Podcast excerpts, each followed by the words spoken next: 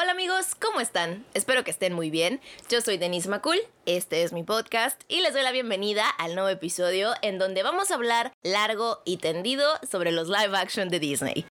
Quiero pensar que la fiebre de Mulan ya pasó, creo que ya todos hemos logrado superar esa amarga etapa en nuestra vida y hemos logrado avanzar y hacer como que nunca vimos esta película, ¿no?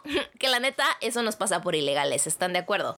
En teoría, esta película me parece que se estrena en noviembre aquí en Latinoamérica, que es cuando llega Disney Plus, pero pues llega dos meses muy tarde, ¿verdad? Ya para qué. La neta es que si le soy sincera, yo no esperaba mucho de Mulan, porque desde que estaba la película en producción empezaron a salir noticias sobre de qué iba la historia, y desde el principio nos dijeron que iba a ser una bien distinta a la animada. Pero fue cuando dijeron que en esta historia Shank no iba a existir, cuando yo dije, ya no me interesa.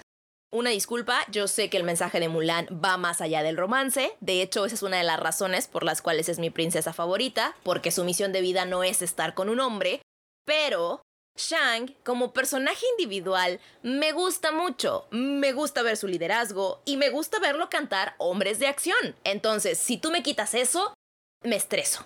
Dieron una explicación muy propia del por qué habían decidido dividir el personaje en dos personas, le echaron la culpa al movimiento feminista que dice que porque no se vería muy apropiado hoy en día que el interés amoroso de Mulan fuera un hombre de mayor rango con más poder que ella.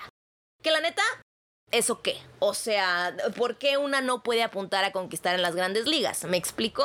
Dicen los que saben que la razón real es que, como esta película era muy importante para ganarse al mercado asiático, los productores no quisieron meter el arco de Shang porque pues durante años se ha debatido cierta bisexualidad en el personaje, pues porque interactúa de manera especial con Mulan mientras se hacía pasar por hombre, ¿no? Dicen, no me crean. Total que live action de Mulan nada que ver con la bonita versión animada que todos amamos y recordamos. Y aquí yo me puse a pensar, ¿qué es lo que más nos molesta de esta película? ¿Es el hecho de que sea una mala película?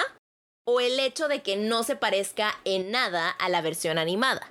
Porque miren, hoy en día tenemos live actions para aventar para arriba, ¿no? Tenemos de videojuegos, de anime, de caricaturas, etc. Y en la mayoría de estos casos, el término de live action se entiende como el hecho de tomar los personajes y el universo para representarlos con personas e imágenes reales. Por poner un ejemplo, está la película de los Picapiedra o estas joyitas llamadas las películas de Scooby-Doo escritas por James Gunn. Pero cuando hablamos acerca de los live action de Disney, además del universo y los personajes, se agrega otro factor que no sé si sea bueno o malo. Este factor es la historia. Me he dado cuenta que las personas cuando van a ver un live action de Disney esperan ver que pase exactamente lo mismo que en la animada. No quieren una adaptación. Quieren ver la versión idéntica en donde pase exactamente lo mismo, pero ahora con cosas tangibles y personas de carne y hueso. Y creo que ahí es cuando a veces nosotros fallamos como audiencia.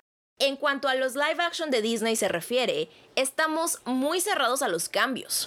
Por ejemplo, el libro de la selva cinematográficamente hermosa, que hasta se llevó un Oscar por mejores efectos visuales, éxito en taquilla y la crítica la amó.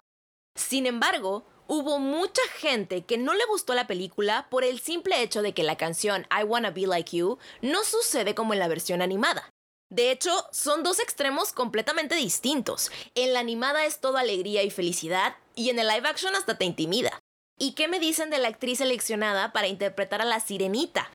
Esa discusión jamás se va a terminar porque aquí ya también nos metemos en cuestiones raciales. Y es tan extremo que si lo aceptas, tú muy bien, y si no lo aceptas, eres un racista. Y miren, a mí no me podría dar más igual quien interpreta a la sirenita, porque no es un personaje que me importe mucho. Pero entiendo que a mucha gente sí le hace ruido y le es difícil cambiar por completo el aspecto del Ariel que todos conocemos. Y yo en lo personal creo que no es una cuestión de racismo. Creo que tiene que ver con esta misma exigencia que tenemos con los live action de Disney, que queremos que todo suceda tal cual nosotros lo conocimos.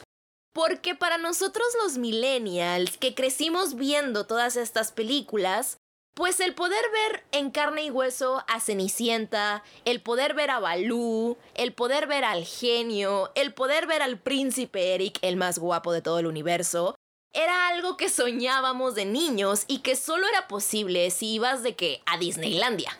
Entonces, pienso que por eso nos ponemos tan intensos con los live action, porque lo vemos como un sueño personal.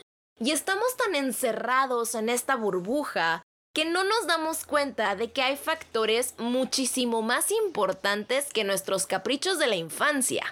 La inclusión es uno de ellos.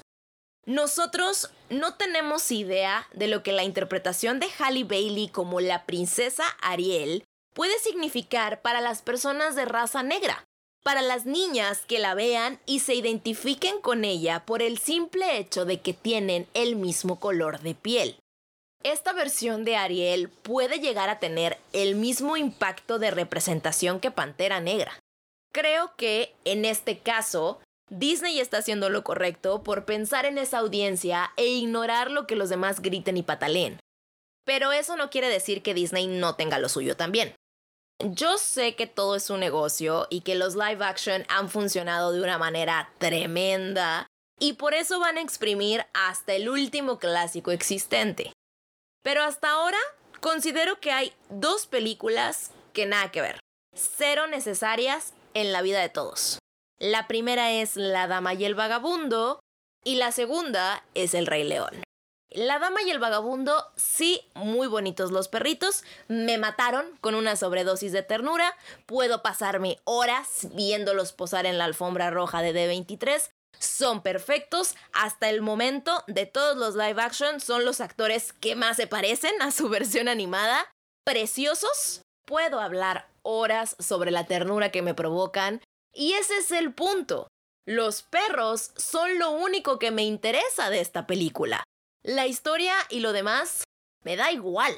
Para esas cuestiones la animada me puede ayudar porque es exactamente lo mismo. Y el Rey León, ah, de entrada yo siempre estuve peleada con esta película porque todo es CGI.